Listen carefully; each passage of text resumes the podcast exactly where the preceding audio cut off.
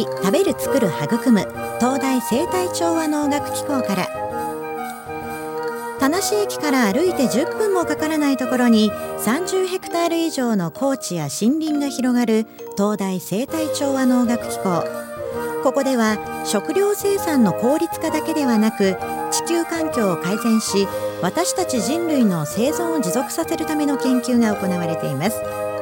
毎月第2火曜日のこの時間は先端研究教育の施設でかつ一般開放もされているこの機構について現場の先生方や職員の皆さんが登場してお話をしてくださいます。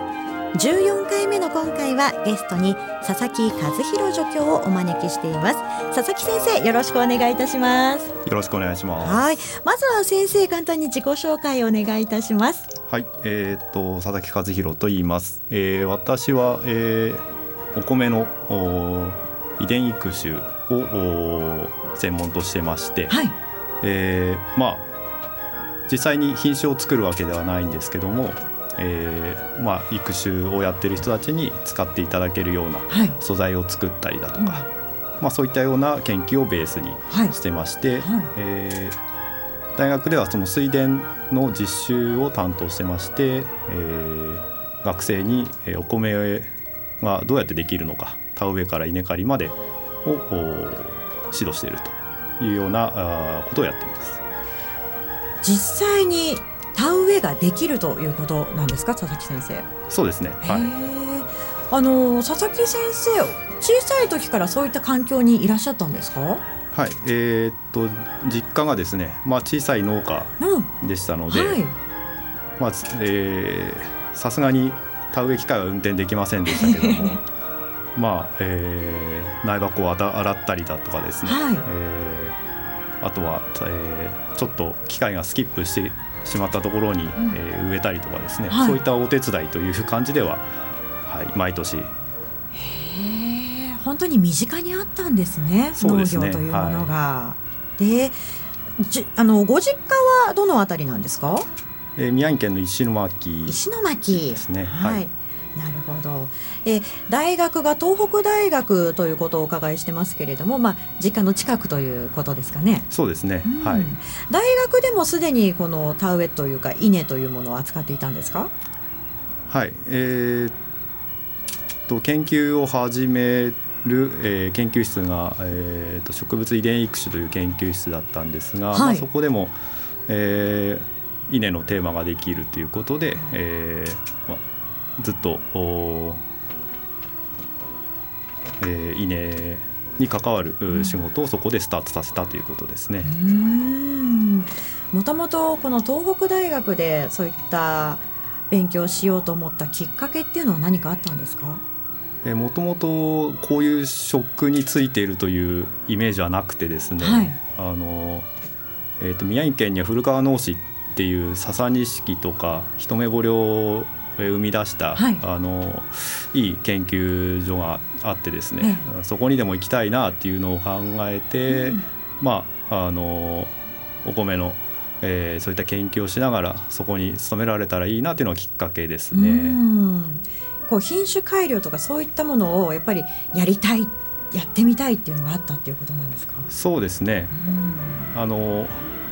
今の若い方あまりえー、と知らないかもしれないですけど93 1993年に大例外があってですね、はい、例外、はい、その時あのうちでは笹錦を植えてたんですが、はい、あの全くほほとんど実らないっていうような状況の中で。はい。えー、一目惚れを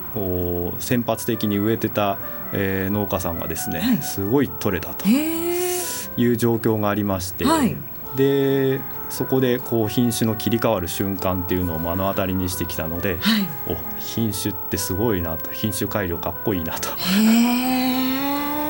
もう明らかにその取れ高っていうのは全く違ったんですか？そうですね。あの時言われてたのは、えー、っと4割ぐらいまで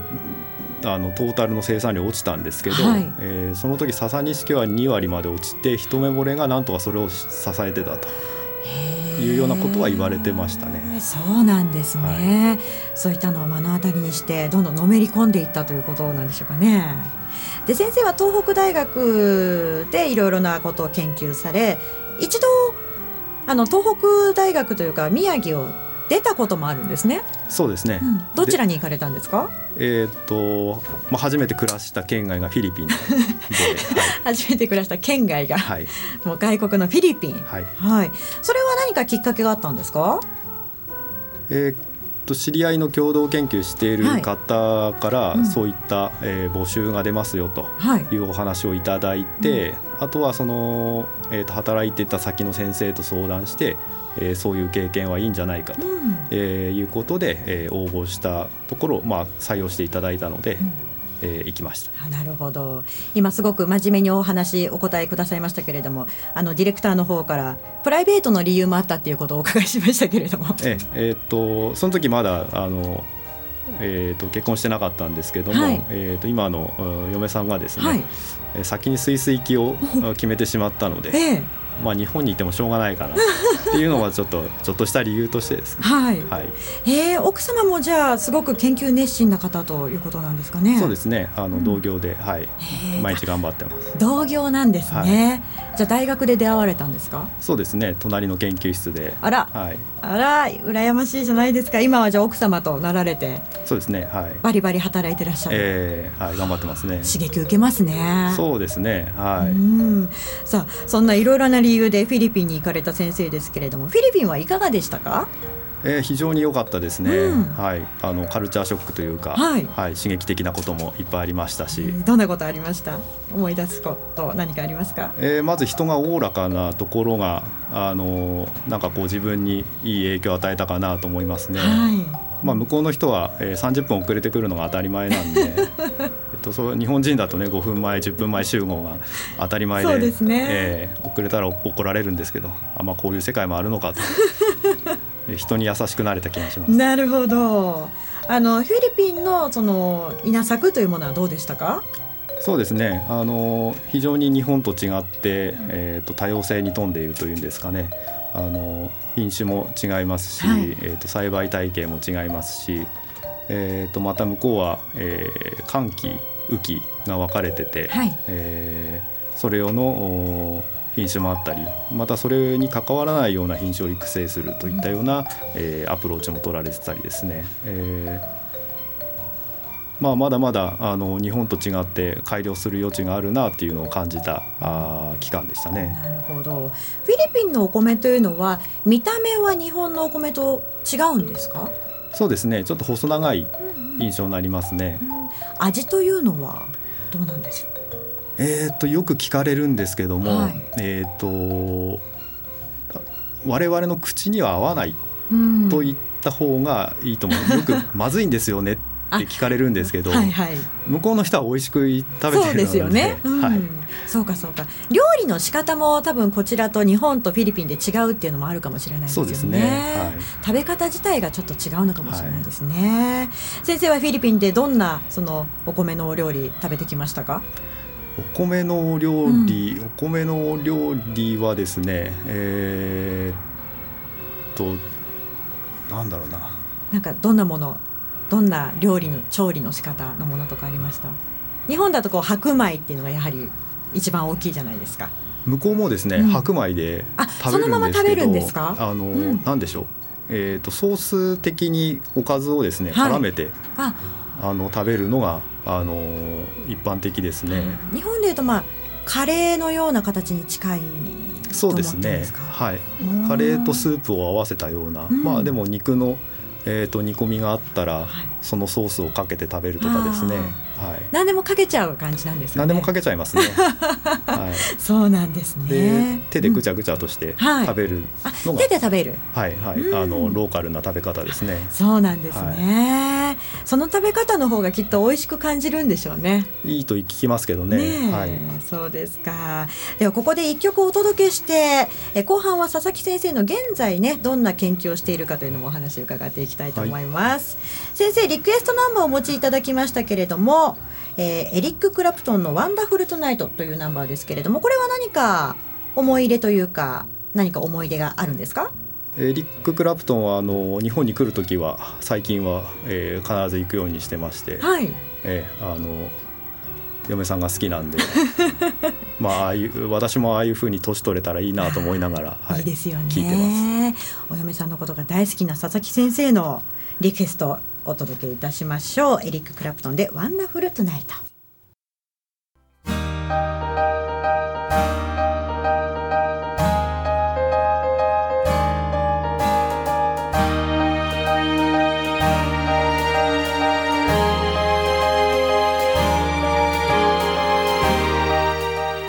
この時間は食の森食べる作る育む東大生態調和能楽機構からお送りしています。今日のゲストは佐々木和弘先生です。佐々木先生後半もよろしくお願いいたします。お願いします。さあ佐々木先生の前半のね、えー、お話では、まあ、どうして稲に関わるようになったかそんなところを伺ってまいりましたけれども現在はどんな稲の研究をしているのか教えていただけますか？はい、えー、現在のあのメインのテーマはですね、はい、えー、稲の花を早く咲かせようという、うん、ことをやっています。稲の花を早く咲かせると何がいいいいんですか？とですね、はい、あの今年すごい暑かったじゃないですか。暑かったですね。暑かったですね。はい、で稲の花っていうのは、はい、だいたい11時から、うん、まあ、1時ぐらいまでお昼の暑い時間にかけて咲くんですが、はい、そうするとあのあまりにも暑すぎるとですね、えー、花粉が飛ばなくて実らなくなってしまうと。咲いたはいいものの、はい、その先がダメなんですね。そうですね。そういう現象がありまして、はい、これを高温不燃と呼んでるんですが、高温不燃。はい。はい、でそれをえーと回避して、えー、普通に取れるようにしようと、えー、朝の涼しい時間に咲かせることで、はい、えー、高温に当たらないようにしようというような稲を今作ろうと。作れるものなんですか？あ実際はですねもうほとんどできてるのかな。そうなんですでそれが、えーと、あとは本当にそのえーと、不燃を、えー、避けることができるのかとか、えーとなぜそういうふうに時間を早めることができるのかというような、はい、ことを研究してます。へその稲をまあ改良するにあたって先生はどんなところに注目してこう研究を進めていってるわけなんですか？えーとですね、うん、これはあのフィリピンの研究所から引き続きやってきたことなんですけども、はい、その時に、えー、もう、えー、早く咲く稲を作ってですね。で、えーと、こちらに、えーと、赴任するときにその材料を持ってきてですね、はい、えー、その遺伝子がどこが変わっているのかとか、うん、えー、その、えー、遺伝子の機能がどうやって、えー、その咲く時間を変えているのかというようなところをやったりですね、はい。であとはあのフィリピンの時は、えー、と向こうの、えー、インド型のお米に入れてたんですけど、はい、日本ではコシヒカリに、うん、えー、導入したあものがありまして、はい、でそれが実際、えー、気温が高くなって、えー、不燃になる条件で、えー、そういったあものを避けれるかというようなあの検討をですね、えー、去年から鹿児島の方で、はい、えー、試験をしてます。改良してみたもののそれが思い通りに行く時と行かない時ってきっとあると思うんですけれども、はい、すごく時間のかかる研究ですよね。そうですね。大体、うん、あのものを作るだけでは、えー、ダメなので、はい、外に出すにはあのその効果をちゃんと検証しないといけないですから。はい。今あの鹿児島でっていうふうにおっしゃってましたけれども鹿児島そしたら結構行ったり来たりしてらっしゃるんですか？そうですね、うん、あの年に何回か、えーと、夏のあ暑い時期に、はい、一番暑い時期に飛びましてですね えと1週間、えー、泊まり込みで、はい、はい、調査してきました。東大生態調和能楽機構でも水田っていうのはあるんですか？そうですね。あの水田作ってましてそこでも、うん、あのえー、っと安定した高温を維持できる、えー、仕組みですとかを今作ってまして、はい、あとは温室がありますので、うん、えーと、その温室を工夫して、はい、えー高温になるような、あ設定を今してますね。あの以前こちらの番組にお越しいただきました各先生のカメラ、はい、カメラ画像の研究も先生使われているというのをお伺いしたんですけれども、はい。はい、どんな形で使ってるんですか、えーと、まさに今のあの開花の調査をするときにですね、はい、えー、ずっと、えー、人でやるとその30分ごとにポチポチポチと咲いた花に印をつけてですね。手作業で。手作業で、はい、それが、えーと、クソ熱い温室でやるという非常に あの過酷な状況ですね。えあの状況なので、まあ、機会にお願いしたいなということで、各先生にお願いしましてですね、あのその開花したあものを、えー、画像でけん画像で撮って、はい、あとはあのマシンの方で検出してもらうとえいうようなシステムを協力して、えー、立ち上げてます。各先生には足を向けて寝られませんね。本当ですね。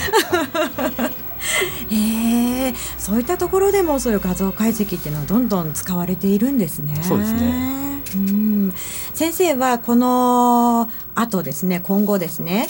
稲のまあ研究どんなところを目指してやっていきますか？そうですね、えー、っと生態調和農学機構でも始めてるんですけども、えー、できるだけそのえーと、施肥をしないとか低肥沃なあ補助でも、はい、まあ、お米をいっぱい取れるようなそういったあ形のアプローチですね。それから、うん、あの各先生とも共同でやってるんですけども、はい、えー、その、えーと、生産性の評価っていうのは非常に手間がかかりますんで、はい、それをなんとか、えー高速で行えるようなシステムにして、はい、えー、まあ、各選手に頑張ってもらって、えー、で私の方で実際それを、はい、品種育成の方に、えー、持っていけたらいいなというようなことを考えてますね。先生のこれからの研究がそれこそ先生の